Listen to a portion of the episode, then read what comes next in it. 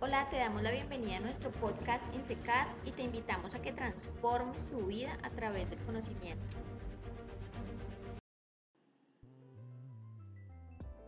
Hola, el día de hoy hablaremos acerca del diseño universal para el aprendizaje, más conocido como DUA.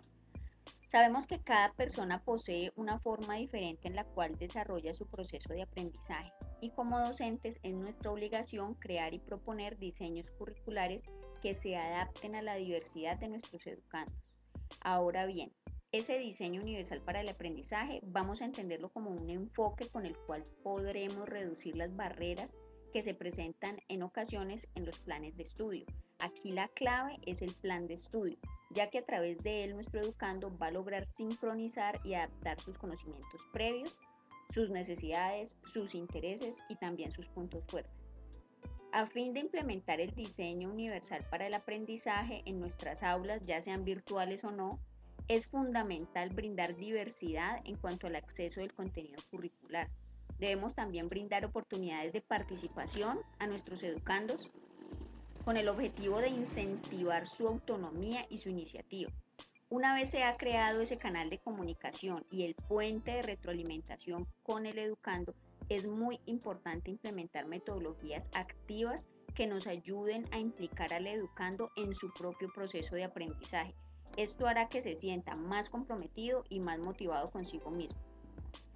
Recordemos que el propósito del proceso de enseñanza-aprendizaje es guiar a nuestros educandos para que transformen la información en conocimiento y que éste sea aplicable, que les sea útil en la toma de decisiones y al procesar información nueva.